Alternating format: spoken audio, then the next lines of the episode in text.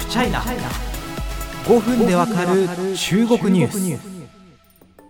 えー、日本で今非常に毎日ニュースで聞かない日はないぐらいです。新型コロナウイルスオミクロン株のお話を今日はしたいと思います、えー、ごめんなさい。収録時点では中国では、えー、まあ、香港では出てるんですけれども本土大陸の方ではオミクロン株まだ感染者見つかっていないと発表がされています。しかし中国は中国でもちろんこのオミクロン株の侵入に備えた準備というのは進めているようです。しかしその中でいくらか気になる言説というのがどうも目につくようになってきたように感じます。今回それについてご紹介できればと思います。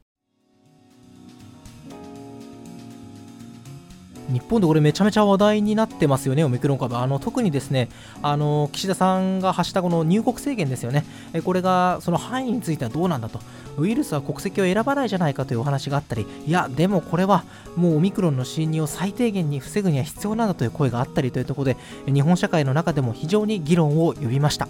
そのオミクロン株について中国今後流入に備えてどのように構えているのでしょうかまあ、中国といえばですねあの一旦はですねあの厳しい感染防止策で、えー、拡大を抑えつけたということがありますが2021年7月頃からデルタ株の脅威に再びさらされることがなったという経歴があります。しかしその中国オミクロンに関してはどうやら自信を示しているように映ります。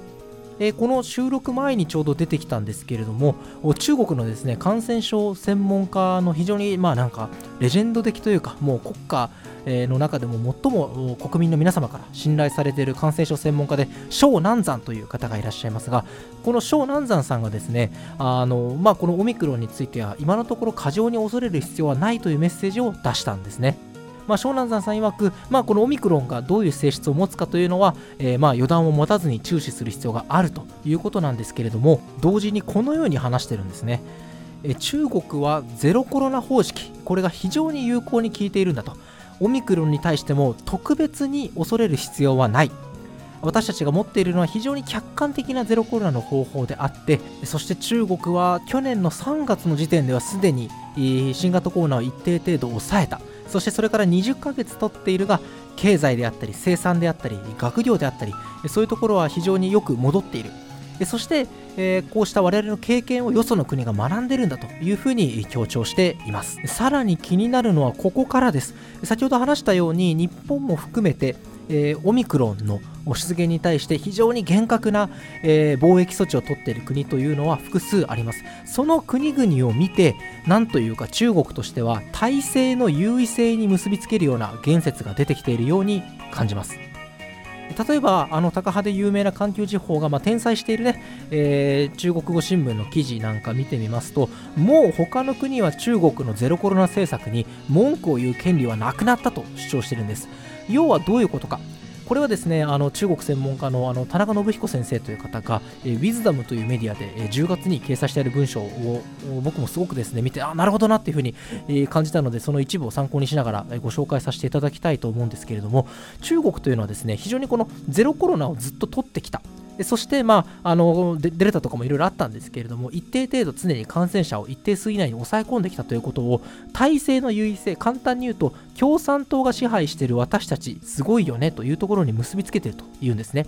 そして、まあ、西側諸国と彼らが言うところでは、ウィズコロナに転換する国も出てきました。もちろん感染状況、国によって大幅に違うので、なかなかこう一概に一色体にまとめるのも乱暴だと思うんですけれども、中には、えー、まだまだ十分に抑えつけられず、多くの死者を出してしまっている国もあるというわけです。それに比べてコロナを抑えた共産党が指導している、それはいいことだよねというような、まあ、体制の優位性に話が結びついているという指摘は、まあ、田中先生がなさっているわけですね。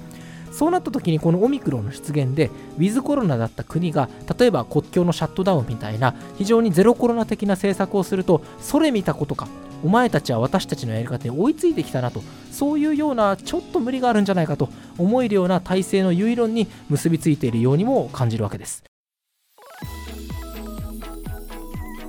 ところがこの中国今そう言ってるうちは絶好調かもしれませんが、えー、田中先生は同時にこれのジレンマを指摘するんですね。このポッドキャストでも紹介しましたがデルタ株が流行った時にですねあの中国福旦大学のこれまた有名な感染症専門医はですね張文光さんがえー、かなり遠慮がちな言い方でですね中国もそろそろウイルスとの共存を考えた方がいいんじゃないかということで、えー、ウェイボー上でなんですけどその政策の転換みたいなものを呼びかけたことがあるんですよね。これもですね非常に本当に昨日使った言い方というかいや中国すごい今まであなたたち中国は完璧な回答を出してきたんだ。でもちょっとこれから変えた方がいいんじゃないみたいなすごい遠慮がちな言い方だったんですが中国共産党の権威と中国共産党の統治の正当性と一部で結びついてしまったゼロコロナ政策を否定したものと